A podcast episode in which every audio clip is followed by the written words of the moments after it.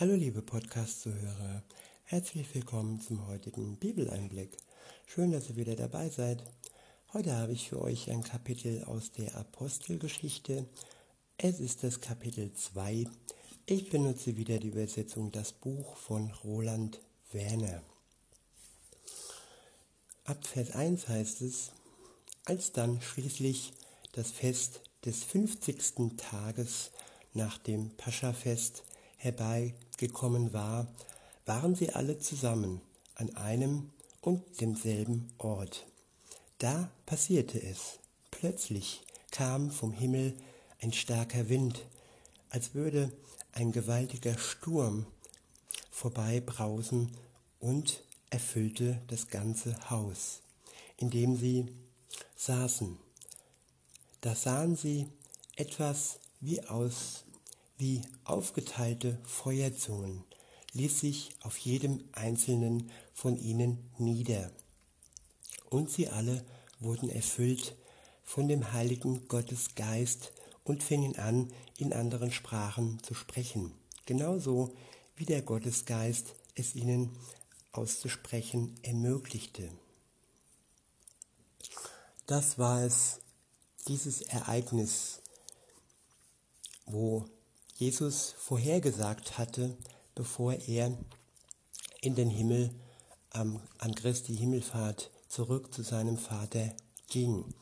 Er sagte, er wird den Menschen, den Christen, einen Unterstützer äh, schicken, der sie unterstützt, der ihnen das Wort Gottes erklärt, der sie mit Begabungen, mit Geistesgaben bestückt, und beschenkt. Und dazu gehört nicht nur die Gabe des Zungengebetes in fremden Sprachen zu Gott zu beten. Nein, dazu gehört vor allem die Liebe, die durch den Heiligen Geist in die Christen ausgegossen wird. Und alles, was Gott verspricht, hält er auch. Und so geschah es zum ersten und zum letzten Mal zumindest für die meisten, dass ja der Heilige Geist so sichtbar zu den Menschen kam.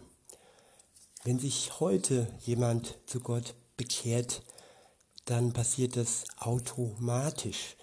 Dann empfängt er automatisch den Heiligen Geist. Dann sieht das nicht mehr, zumindest nicht für jeden, also bei mir war das nicht so, so, ja, so bildlich und so phänomenal aus.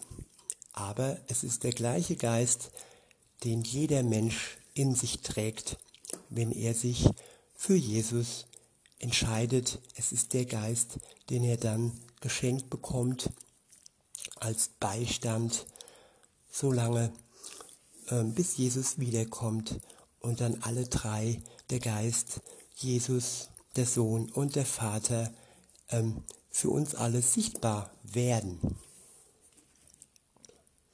weil wir dann bei ihm ganz nah wohnen werden, wenn er uns zu sich holt. Weiter heißt es, in Jerusalem wohnten nun Gottes, gottesfürchtige Juden, Leute aus allen möglichen Volksgruppen unter dem Himmel. Als sich dieser gewaltige Lärm ereignete, kam die ganze Volksmenge zusammen. Alle waren völlig verwirrt, denn jeder Einzelne hörte sie in einer eigenen, in seiner eigenen Muttersprache sprechen. Ja, da ist auch ein bisschen die Sinnhaftigkeit des Zungengebets ähm, erklärt. Sie ist nicht nur dafür da, das ist eine, eine, äh, eine Sache, dass man im stillen Gebet, im stillen Kämmerlein mit dieser äh, Sprache, mit diesem Zungengebet noch eine engere Beziehung zu Gott pflegen kann. Es ist eine ganz persönliche und intime äh, Sprache zwischen einem selbst und Gott. Und hier war es aber auch so, dass diese Sprachen von Fremden, die, äh, in nach, die nach Jerusalem äh, gekommen waren und dort lebten, äh, ja, erkennbar waren. Und ja, die, die Eingeborenen, sag ich mal, die eingeborenen Juden sprachen auf einmal in der Sprache der Fremden. Also eine Sprache, die sie eigentlich gar nicht von Kindheit auf gelernt hatten und wo es auch keine Schule damals gab, um diese Sprache zu erlernen. Das war auch ein Zeichen, ein Wunder Gottes für die Fremden, für die, die noch nicht mit Jesus unterwegs waren, dass hier etwas Göttliches, dass hier etwas Wunderbares passiert war. Weiter heißt es, so gerieten sie alle außer sich und wunderten sich. Sind nicht alle, die hier redeten, die hier reden, Leute aus Galiläa? Wie kommt es, dass sie in den Sprachen all der Länder sprechen, in denen wir geboren wurden? Denn das hören wir doch. Unter uns sind Parther und Meder, Elamiter und Bewohner von Mesopotamien, Judäa, Kappadokien, Pontius und der Provinz Asia. Leute aus Phyrgien und Pamphylien, Ägypten, den Gebieten von Libyen, die in Richtung von Kyrene liegen und auch Römer, die sich hier aufhalten, geborene Juden und für das Judentum gewonnene Kreter und Araber. Wir hören, wie sie in unseren Sprachen von den großartigen Taten Gottes erzählen. Sie gerieten alle außer sich und waren völlig verstört. Sie sagten einer zum anderen, was soll das noch geben? Doch andere sagten voller Spott, sie sind mit süßem Wein abgefüllt. Ja, so kann man Gottes Wunder deuten, wie man auch will. Und wer die Wunder als Wunder erkennt, der ist glücklich. Und wer sich irgendwie zu ja, Spott verleiten lässt, ja, den kann man nicht wirklich glücklich schätzen. Wie kann man denn im besoffenen Zustand in fremden Sprachen sprechen? Nun ja, die, der nächste Abschnitt ist überschrieben mit die Botschaft. Ab Vers 14 heißt es, da stellte sich Petrus mit den anderen elf hin, erhob seine Stimme und sprach laut und verständlich zu ihnen.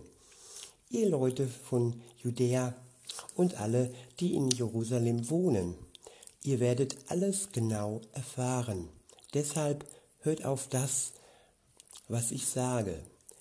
Denn anders als ihr meint, sind diese Leute hier nicht betrunken, zumal es erst neun Uhr morgens ist, sondern das ist das, was Gott schon durch den Propheten Joel gesagt, sagen, äh, Joel hat sagen lassen. Ja, nicht nur Jesus hat das ähm, gesagt, sondern schon im Alten Testament wurde es durch einen Propheten hervor, äh, vorhergesagt. Und dieser Prophet sagte, es wird in den letzten Tagen geschehen. So spricht Gott der Herr. Ich will etwas von meinem Geist auf alle Menschen ausgießen. Eure Söhne und eure Töchter werden prophetisch sprechen und eure jungen Männer werden Gottes Gesichte äh, sehen. Auch die Älteren unter euch werden prophetische Träume haben. Und auch auf sie, meine Diener und Dienerinnen, werde ich in jenen Tagen meinen Geist ausgießen, sodass sie prophetisch reden werden. Und hier wird eigentlich bestätigt, was ich schon mal von jemand äh, erfahren habe, dass es, jeder hat ja einen anderen Weg mit Gott und Menschen, die sich noch gar nicht äh, zu Gott bekehrt haben, haben schon die Wunder Gottes erlebt und sind auch schon, so, so lese ich das hier heraus, ja, mit dem Geist Gottes in Berührung gekommen. Es hat sie zwar damals noch nicht dazu bewegt, dass sie sich zu Jesus äh, bekehren und sich von ihm erlösen lassen. Aber Gott kann Menschen auch durch seinen Geist äh, und durch seine Wunder, die er dann durch die Menschen wirkt, ähm, aufrütteln und zeigen, dass er existiert und dass er lebt. Also nicht alles ist von bösen Geistern ähm, ähm, gemacht, wenn irgendwelche magischen Dinge passieren. Klar, man muss genau unterscheiden, woher kommt diese Kraft, woher kommt diese, äh, äh, ja, dieses Wunder in Gänsefüßchen. Nämlich in Gänsefüßchen ist es, wenn es Wahrsagerei ist, wenn, wenn den Menschen sogenannte Wahrheiten, sogenannte Zukunfts, Zukunftsvoraussagen, Sagungen von dem Teufel, von Dämonen eingeflüstert werden und sie dadurch von Gott weggedrängt werden. Oder wenn sie durch äh, Tarotkarten und Gläserrücken irgendwelche sogenannten Wahrheiten und äh, ja, in die Zukunft blicken. Das sind alles Dinge, die sind Gott zuwider und die verabscheut er, weil sie von Gott wegführen. Ich wiederhole nochmal den letzten Abschnitt. Und auf sie und auch auf sie, also das heißt nicht nur auf die Ungläubigen, sondern auch auf meine Diener und Dienerinnen werde ich in jenen Tagen meinen Geist ausgießen, sodass sie prophetisch reden werden. Ich werde Wunderzeichen oben am Himmel und deutliche Zeichen unten auf der Erde geschehen lassen. Blut und Feuer und qualmenden Rauch. Ja, jeder Mensch ist anders gestrickt, tue ich es mal ganz einfach ausdrücken. Der eine braucht Wundertaten, er möchte sehen, er möchte berühren, er möchte spüren, er möchte erleben. Und ja, wenn es so ein Mensch ist, der erleben will, der Gott im eigenen Leib erleben will, dann kann er durch seinen Geist auch wirken und dieses und diesem Menschen dieses Erlebnis schenken. Und ja, das ist dann dazu da, dass sie sich zu Gott bekehren. Ich bin ein Mensch, der eher, ja, das Vertrauen zu Gott gefunden hat und keine großen Wunder brauche. Also ich erwarte das nicht. Klar, ich habe auch schon das eine oder andere Wunder erlebt und es ist immer eine Sache von Sichtweise. Wie blicke ich auf das Alltägliche? Erkenne ich die Wunder in meinem Alltag und äh, lasse sie nicht einfach nur alltäglich stehen. Jeder Tag ist ein, neuer, ein neues Wunder und wenn mich Gott gebraucht, dann auch das, dann ist auch das ein Wunder. Weiter heißt es, die Sonne wird in Finsternis verwandelt werden und der Mond zu Blut, bevor der große und lichtgefüllte Gottestag kommt. Ich wiederhole, die Sonne wird in Finsternis verwandelt werden und der Mond zu Blut, bevor der große und lichterfüllte Gottestag kommt. Ja, es wird viele Zeichen und Wunder geben. Und der große, lichterfüllte Gottestag, das ist der Tag, wo Jesus zurückkommt auf die Erde und all die, die an ihn glauben, zu sich zieht in sein Reich, ins Paradies. Und wir werden dann ihn, Gott, den Vater und den Geist erleben, wirklich sichtbar erleben und auch sehen. Weiter heißt es, und es wird so sein, jeder, der den Namen Gottes des Herrn anruft, wird Gottes Rettung erfahren. Ich wiederhole, und es wird so sein, jeder, der den Namen Gottes des Herrn anruft, wird Gottes Rettung erfahren. Ich habe oft gehört äh, Sprüche wie, ja, mich wird Gott doch nicht ähm, als wichtig ansehen. Er kann mich doch nicht retten, er wird mich nicht retten und was ich schon getan habe und ja, das ist doch unmöglich, dass er sich mir gnädig zeigt. Aber hier steht wirklich jeder. Hier steht nicht nur ich, so, sondern in jeder, da bist auch du mit einbezogen und auch für dich gilt, wenn du den Namen Gottes des Herrn anrufst, dann wird er dich retten. Das ist ein Versprechen. Und Gott hat schon immer seine Versprechen gehalten. Ab Vers 22 heißt es, ihr Männer aus dem Volk Israel achtet genau auf diese Worte. Das alles hat mit Jesus zu tun, dem Mann aus Nazareth. Ihn hat Gott vor euch bestätigt mit großen Krafttaten und deutlichen Zeichen und Wundern. Denn Gott hat dies alles durch ihn in, euer, in eurer Mitte bewirkt. Und das wisst ihr ja genau. Ja, er wurde durch den genau abgesteckten Ratschluss und das Vorherwissen Gottes hingegeben und er ist es und er ist es, den ihr durch die Hand von gesetzlosen Männern habt ans Kreuz hängen und töten lassen. Ich wiederhole. Ja, er wurde durch den genau abgesteckten Ratschluss und das Vorherwissen Gottes hingegeben. Den genau abgesteckten Ratschluss. Das, was passiert ist, dass Jesus für uns ans Kreuz gegangen ist, für uns hingegeben wurde, ist genau ja vorher gesagt und Gott wusste es schon im Vorfeld, dass genau dies passieren wird.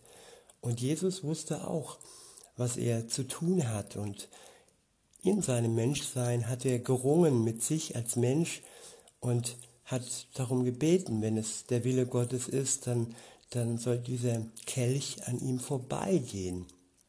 Aber am Ende hat er den Willen Gottes ähm, ja passieren lassen.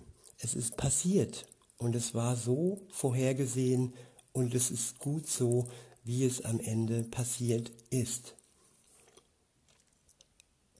Weiter heißt es, und er ist es, den ihr durch die Hand von gesetzlosen Männern habt ans Kreuz hängen und töten lassen.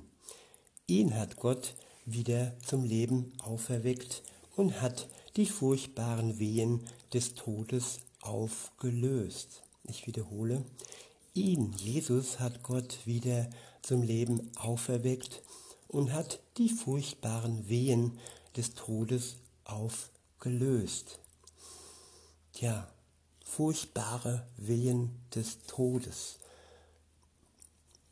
Sie sind aufgelöst, sie sind ja verschwunden und die Auferstehung ist praktisch der Beginn des ewigen Lebens für uns. Es war wie eine Geburt, dass Jesus sterben musste, hinab ins Totenreich und dann diese schrecklichen, furchtbaren Wehen durch den Tod heraus, durch die Auferstehung ins ewige Leben für uns.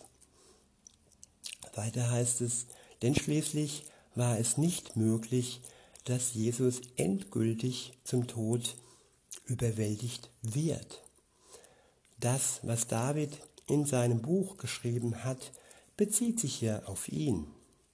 Dort steht, ich habe Gott, den Herrn, immer vor Augen. Ja, er ist zu meiner Rechten, so dass ich nicht ins Wanken gerate. Darum ist mein Herz voll Freude und auch mein Mund jubelt. Ja, auch mein Körper kann sich voller Hoffnung zur Ruhe legen. Denn du wirst mich nicht der Unterwelt ausliefern. Du wirst nicht zulassen, dass der Mensch, der dir geweiht ist, die endgültige Auflösung erlebt. Du hast mir Wege des Lebens gezeigt, du wirst mich mit großer Freude erfüllen durch deinen Anblick. Ich wiederhole den letzten Teil. Denn du wirst, denn du wirst mich nicht der Unterwelt ausliefern. Du wirst nicht zulassen, dass der Mensch, der dir geweiht ist, die endgültige Auflösung erlebt. Die endgültige Auflösung ist ja das, was endgültig ist, das, was nicht mehr rückgängig zu machen ist. Es ist endgültig und das Leben wird endgültig aufgelöst. Und dies und diesem diesem Vorgehen entgehen wir, indem wir uns zu Jesus bekennen. Dann wird für uns auch, so wie für Jesus, für uns die endgültige Auflösung ähm, zerstört. Und Jesus, der den Tod besiegt hat, wird dann auch für uns den Tod und eben die endgültige Auflösung zerstören.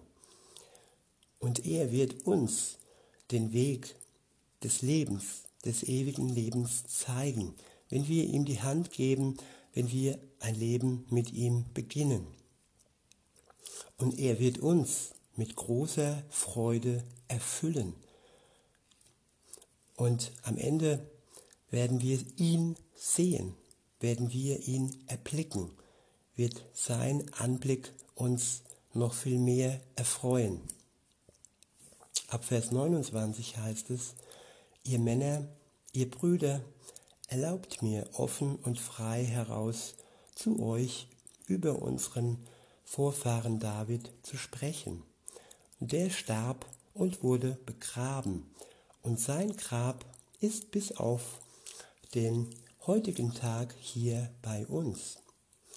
Er war ja ein Prophet und wusste deshalb, dass ihm Gott selbst mit einem Eid geschworen hatte, dass er einen seiner Nachfahren auf seinen Thron setzen und ihn damit die Herrschaft übergeben würde. Und so hat er David schon in dieser Vorausschau über die Auferstehung des Messias gesprochen und gesagt, dass er nicht in der Totenwelt zurückgelassen und dass sein Körper auch nicht der Verwesung anheimfallen wird. Ja, und das ist das Einmalige. Also gut, Jesus hat schon einmal, gut, war jetzt nicht so ganz einmalig, er hat ein Wunder bewirkt, dass er Lazarus aus den Toten hat herausgerufen und auch sein Leib war nicht der Verwesung preisgegeben. Aber das war das waren einmalige oder wenige Wunder. Auch das Mädchen, das starb, das Kind, das starb, wurde von Jesus wieder erweckt. Aber das waren Wunder, die er gewirkt hat, als er noch am Leben war. Aber grundsätzlich wird doch jeder Mensch, der Leib jedes Menschen verwesen, wenn er dann stirbt. Aber die Seele und das ewige Leben, das er geschenkt bekommt von Gott, das muss man trennen.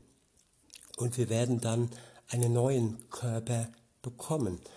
Den Körper, den der Jesus hatte, es war auch ein veredelter Körper. Er konnte ja durch die Wand gehen und äh, es war nicht unbedingt eins zu eins der gleiche Körper. Lange Rede, kurzer Sinn, weiter geht's.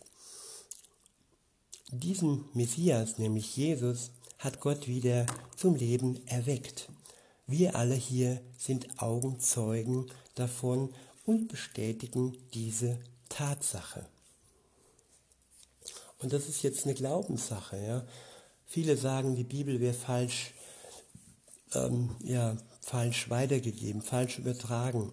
Aber hier steht eindeutig, dass diese Worte von Zeugen niedergeschrieben wurden.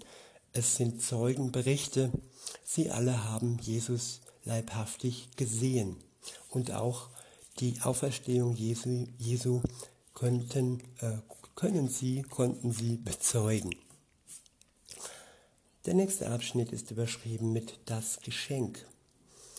Jetzt ist er hoch erhoben an der rechten Seite Gottes und hat das vom Vater versprochene Geschenk des heiligen Gottesgeistes empfangen und hat ihn dann über uns ausgegossen. Das ist das, was ihr hier seht und hört. Denn David selbst ist es nicht, der in die Wirklichkeit des Himmels hinaufgestiegen ist. Stattdessen sagt er, es sprach Gott, der Herr, zu dem, der mein Herr ist. Setz dich an meine rechte Seite, bis ich deine Feinde zum Schemel mache, auf den du deine Füße stellen kannst. Die Feinde Gottes haben kein schönes Ende. Wer sich zum Feind Gottes macht, macht sich so auch zum Schemel Gottes. Er wird erniedrigt werden, auch wenn er stolz und hochmütig in dieser Welt gegen Gott wütet und tut, als wäre er etwas Besseres. Er wird erniedrigt werden. Und das kann auch immer wieder Trost für uns sein, dass, dass nicht wir diese, auch unsere Feinde äh, richten werden oder sie verurteilen müssen, sondern dass es Jesus ist, der sie ja sich unterwirft und der sie als Schemel äh, am Ende der Zeit benutzen wird.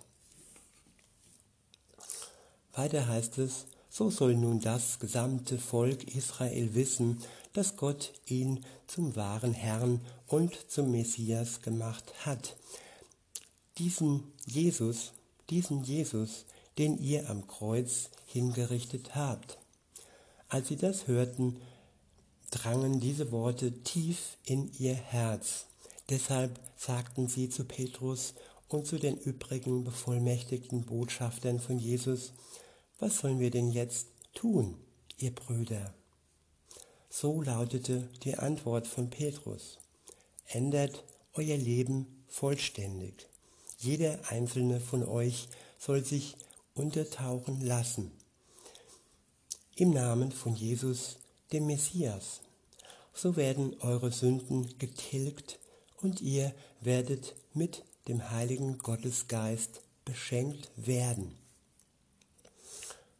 Ja, hier wird der Weg aufgezeigt, der Weg den jeder Mensch gehen kann, wenn er sich zu Gott bekennt, wenn er bereit ist, den Weg des Messias Jesus zu gehen. Ich wiederhole ihn nochmal, diesen Weg. Ändert euer Leben vollständig. Jeder einzelne von euch soll sich untertauchen lassen. Im Namen von Jesus, dem Messias. So werden eure Sünden getilgt und ihr werdet mit dem heiligen Gottesgeist beschenkt werden. Das Untertauchen ist wie ein Siegel über euch. Es zeigt äußerlich euch selbst und auch den Zeugen um euch herum, dass ihr mit Jesus gestorben seid, hinab ins Totenreich gegangen seid. Das bedeutet das Untertauchen und dass ihr mit Jesus auferstanden seid. Das bedeutet das Wiederauftauchen. Weiter heißt es, denn gerade euch gilt diese, dieses Versprechen und auch euren Kindern und ebenso allen, die noch weit entfernt sind, allen denen, die der Herr, unser Gott, noch herbeirufen wird. Ja, wenn Gott ruft, dann hör seine Stimme und folge seinem Ruf. Ab Vers 40 heißt es, Petrus bekräftigte seine Aussage mit noch vielen weiteren Worten und forderte sie auf, lasst euch herausretten aus dieser vertretenen Gesellschaft. Ich wiederhole, lasst euch herausretten aus dieser vertretenen Gesellschaft. Das sind Worte, die auch heute zu unserer vertretenen Gesellschaft Gott hassen. Lasst euch heraus retten. Das ist ein Angebot und ein Ruf, der auch heute gilt und der auch euch gilt, liebe Zuhörer. Jetzt noch ein Einblick in die ersten Gemeinden, in das Alltagsleben der ersten Christen.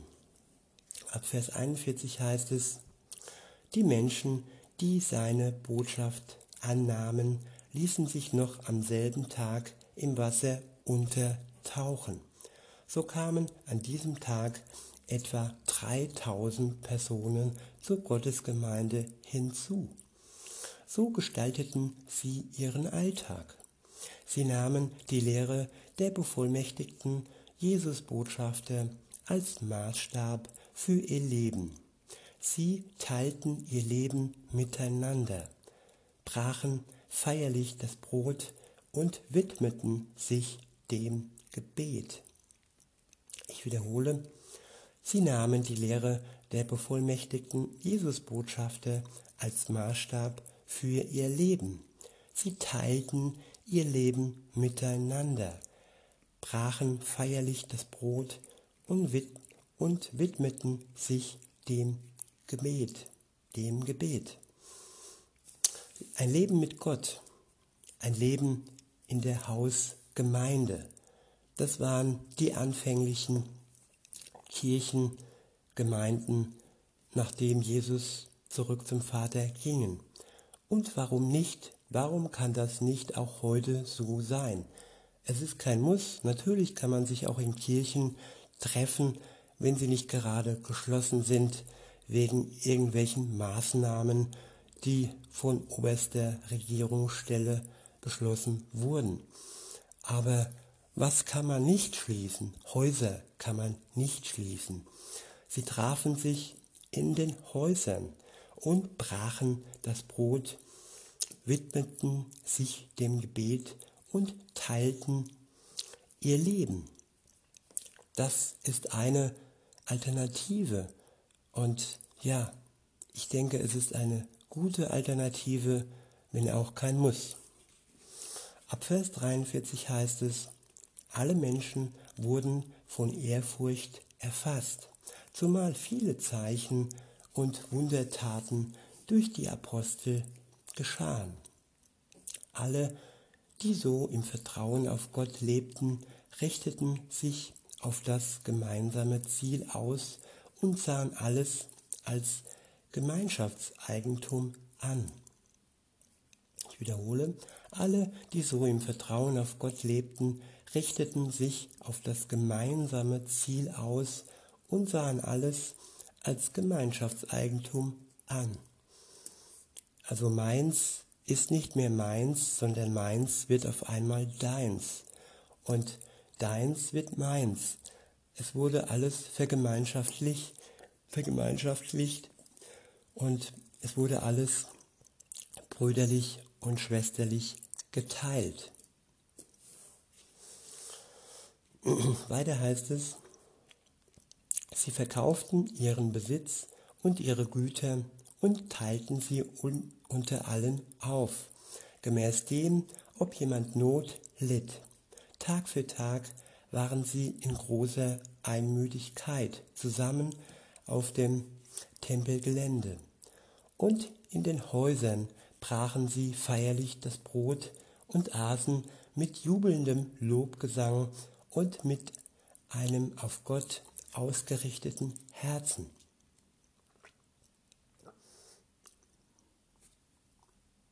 Ja, sie waren auf dem Tempelgelände zusammengekommen und trafen sich in den Häusern, dort wo sie das Brot brachen und mit jubelndem Lobgesang, mit einem auf Gott ausgerichteten Herzen ihn lobten und preisten. Und weiter heißt es, sie lobten Gott und waren beim gesamten Volk sehr angesehen. Und er, der Herr selbst, fügte Tag um Tag Menschen hinzu, die seine Rettung annahmen. Ein Leben mit Gott kann also auch ansteckend sein, es kann ja Vorbild sein und die Menschen können sich durch das Leben, durch die Gemeinschaft ähm, ziehen lassen von Gott. Der letzte Abschnitt ist überschrieben mit ein bewegendes Wunder, beziehungsweise das ist das nächste Kapitel. Und insofern möchte ich die heutige, den heutigen Bibeleinblick damit schließen und wünsche euch noch einen schönen Tag und sag bis denne.